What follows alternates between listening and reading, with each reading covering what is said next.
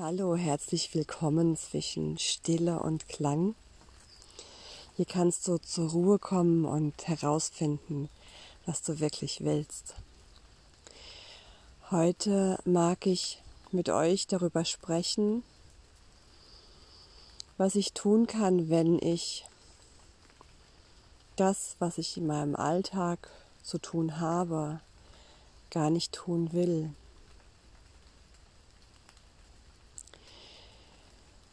Vorgestern hat mich eine Hörerin gefragt,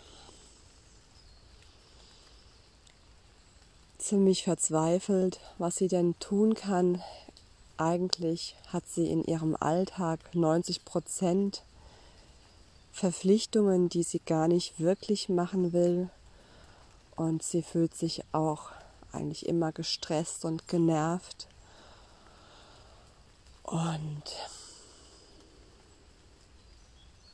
Ich denke, was der wichtigste erste Schritt darüber ist, ist aus dem, aus dem Widerstand, aus dem Weghaben wollen ähm, rauszukommen, ganz wichtig. Es gibt nämlich einen Mechanismus in unserem Gehirn, wenn wir im Widerstand sind mit einer Situation, so wie sie ist, wenn wir was anders haben wollen, als es jetzt gerade ist, dann ist es unser Reptiliengehirn, glaube ich, was in den Modus umstellt, hier herrscht eine bedrohliche Situation.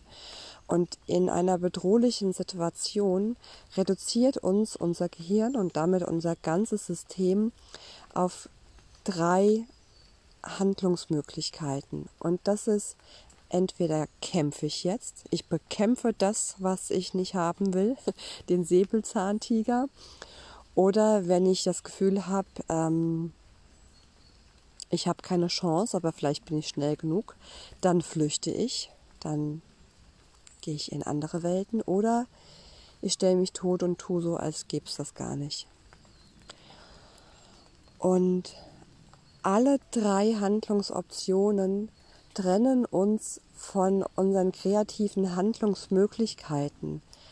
Also wenn ich ja zum Beispiel hier auch im, im Podcast sage, hier kannst du rausfinden, was du wirklich willst, was deine Seele wirklich will und zur Ruhe kommen, dann glaube ich, wenn wir in so einem Widerstandsmodus sind, in einem Funktionsmodus, den wir aber gar nicht wollen, dann dann sind wir im Kampf und dann können wir gar nicht das tun, was wir wirklich tun wollen, wie wir wirklich leben wollen. Dann konzentrieren wir uns nur darauf, das weghaben zu wollen oder irgendwie damit klarzukommen, was wir eigentlich auf Deutsch gesagt scheiße finden. Und dann kann ein erster Schritt sein, aus dem Kampf rauszugehen oder aus dem Widerstand und anzuerkennen, wie es jetzt ist. Es wird ja nicht besser davon, dass ich es nicht gut finde. Also kann ich erstmal sagen, okay, das ist jetzt so, wie es ist. Ich habe hier 90 Prozent Tätigkeiten, die ich mir nicht so ausgesucht habe. Das ist, wie es ist.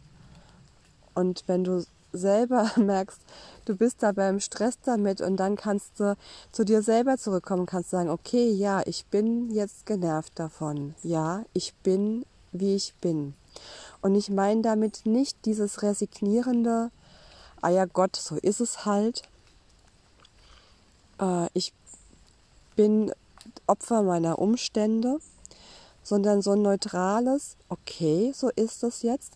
Vielleicht sogar so ein interessiertes, ah, okay, so ist das jetzt also. ist ja interessant. Also auch wenn jemand zum Beispiel eine andere Meinung hat, die, die ich vielleicht auch wirklich nicht gut finde. Statt sofort dagegen zu wettern, mal zu sagen, okay, du siehst das jetzt so. Ist ja interessant. Und wenn ich selber mir sage, ja, das ist jetzt, wie es ist, dann muss ich das noch nicht gut finden, aber da kann in meinem, in meinem System sowas beginnen aufzuatmen. Vielleicht magst du es mal probieren. Vielleicht gibt es etwas, wo du im Moment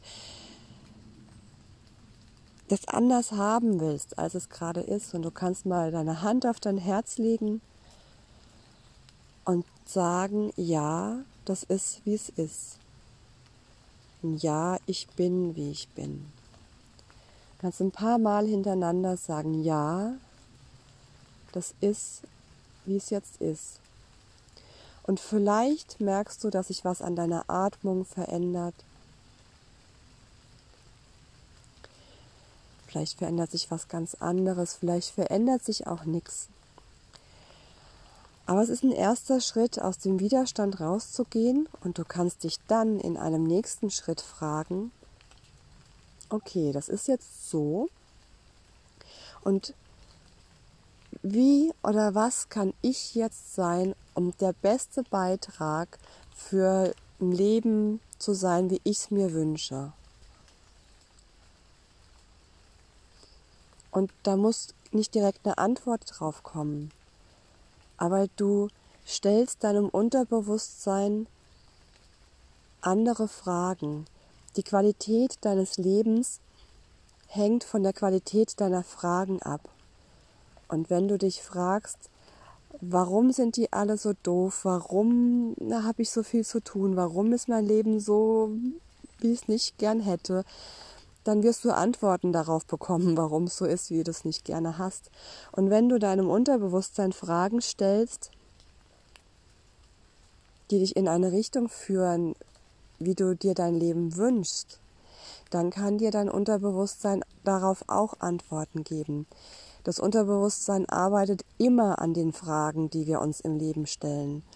Und wenn du beginnst, dir Fragen zu stellen, die, die dir wirklich hilfreiche Antworten liefern, dann kann sich die Qualität deines Lebens verändern. Dann kann es sein, dass sich die Struktur in deinem Leben noch nicht verändert. Aber es kann sein, dass du beginnst, andere Handlungsoptionen zu sehen.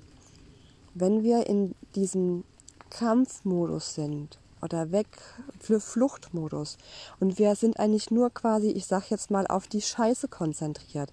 Das ist wie wenn du du kannst dich mal hinstellen und kannst mal gucken, wie das ist, wenn du so auf dem Weg quasi nur so auf den Meter vor dir guckst, wo irgendwie die Scheißhäufchen liegen dann kannst du nicht sehen, wo der ganze Weg noch hingeht und was es vielleicht für einen schönen Horizont gibt, was es auf dem Weg für Entscheidungsmöglichkeiten gibt, wo es Abzweige gibt, sondern du bist immer nur mit dem Mist da direkt vor deinen Füßen beschäftigt. Und wenn du den Blick hebst, dann beginnst du von dem Mist da unten wegzugucken und du siehst in der Weite auch Möglichkeiten.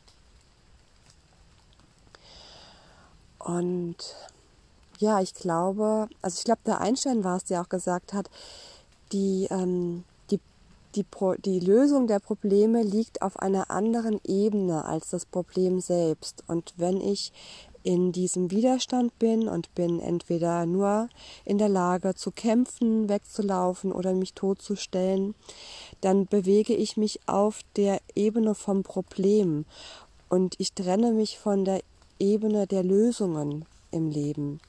Und im Grunde lösen die Lösungen auch nicht wirklich das Problem, sondern sie eröffnen uns neue Möglichkeiten. Und die können alles verändern. Ja. Und ein weiterer Punkt, den ich noch ansprechen möchte, wenn ich so viele Verpflichtungen in meinem Leben habe, die wo ich merke, das will ich eigentlich nicht und es tut mir nicht gut. Aber es gibt auch ein paar Inseln von, von Dingen, die einfach wirklich schön sind in meinem Leben.